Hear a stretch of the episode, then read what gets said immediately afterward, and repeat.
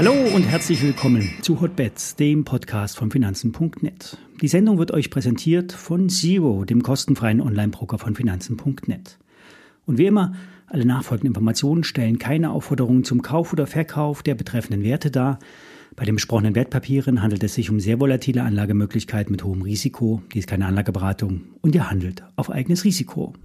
Ja, der DAX, der steht heute Vormittag knapp unter 17.000 Punkten und bleibt damit noch bullig.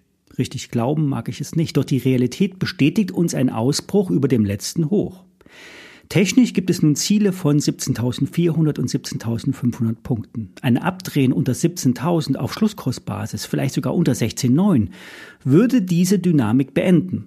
Doch es bleibt bei dem, was wir sehen. Wir sehen einen starken Markt.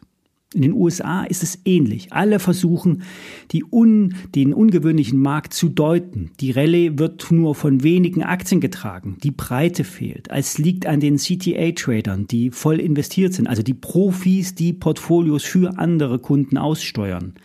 Goldman Sachs erwartet, dass die CTA-Trader ihre Position in den nächsten Wochen reduzieren werden, denn der Februar ist in der Regel ein schlechter Monat. Bedenkt, nach unten geht's immer schneller als nach oben. In zwei bis drei Tagen kann der Markt um 1000 Punkte fallen und äh, man kann aber nicht sagen, wann das sein wird. Das kann sein, muss aber auch nicht. Die Stimmung ist weiter bullig, nicht im Extrembereich. Da gibt es noch viel Raum nach oben zur Übertreibung. In den Charts gibt es eine gewisse Top-Bildung im Nasdaq 100. Im Semiconductor-Sektor gibt es auch eine Abwärtsbewegung. Nvidia lässt grüßen. Doch die Tops wurden zuletzt immer wieder nach oben durchbrochen. Ich bleibe trotzdem bei dem Trade der Woche im Discount Short investiert und erwarte eine Abwärtsbewegung.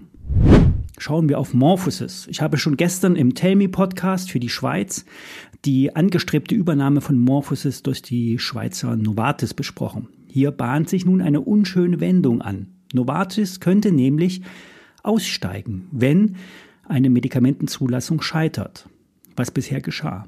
Novartis will das Münchner Biotech-Unternehmen Morphosis kaufen. Das Übernahmeangebot beträgt 68 Euro. Gesamtkosten 2,7 Milliarden Euro. Aber es gibt angeblich eine Exit-Strategie. US-Pharma-Insider berichten, dass es höchst unwahrscheinlich sei, dass Morphosis die Zulassung für Pelapresib bekommen könnte. Novartis hat ein ähnliches Medikament. Hier läuft allerdings in einigen Jahren der Patentschutz aus. Morgan Stanley erwartet für Pelapresib Umsätze von bis zu 1,6 Milliarden US-Dollar. Also ein möglicher Blockbuster für Novartis. Gestern wurden nun Zweifel gesät, dass die Zulassung kommt. Intern bei Novartis scheint es auch andere Meinungen zu geben, die nicht so bullig sind, was die Zulassung betrifft. Angeblich soll sich Novartis die Hintertür offen gehalten haben, für ein überschaubares Geld aus dem Deal nämlich wieder auszusteigen. Ein Angebot an die freien Aktionäre wurde bisher nicht abgegeben, lediglich die Absichtserklärung veröffentlicht.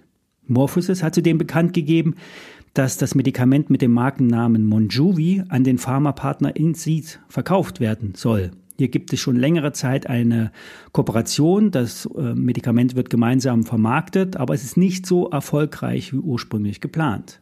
Und Novartis will nun die weltweiten Exklusivrechte für die Entwicklung und Vermarktung von dem Pelapresib.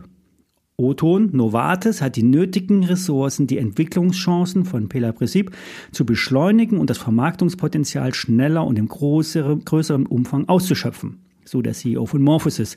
Das heißt, frei interpretiert, allein wird es schwieriger oder sogar unmöglich. Würde nun die Zulassung scheitern und würde Novartis den Deal scheitern lassen, wo würde dann die Aktie von Morphosis stehen? Wie weit unter dem aktuellen Kurs? Wir geben hier bei Hotbets eigentlich keine Verkaufsempfehlung.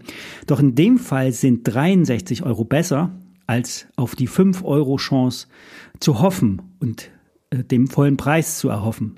Das Risiko ist also sehr hoch, dass hier ein Totalabsturz hingelegt wird. Die Aktie könnte ohne den Deal auf 15 oder 20 Euro zurückfallen oder ganz gefährdet werden. Es ist ein Pokerspiel. Ich würde den Einsatz vom Tisch nehmen. Mehr als 68 Euro sind nicht möglich. Das Risiko ist nach unten maximal. Soweit für heute. Bis die Tage.